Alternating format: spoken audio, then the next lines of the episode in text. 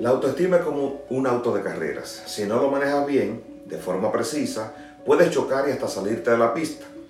Esa energía que sientes de autoaceptación, de seguir adelante, de que puedes conseguir muchas cosas, es muy buena.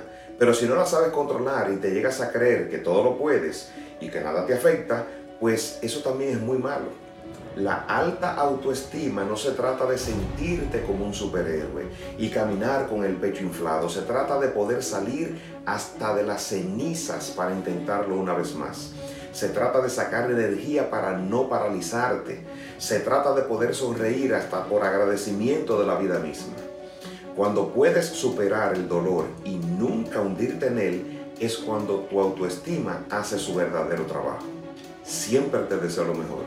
Cuídate.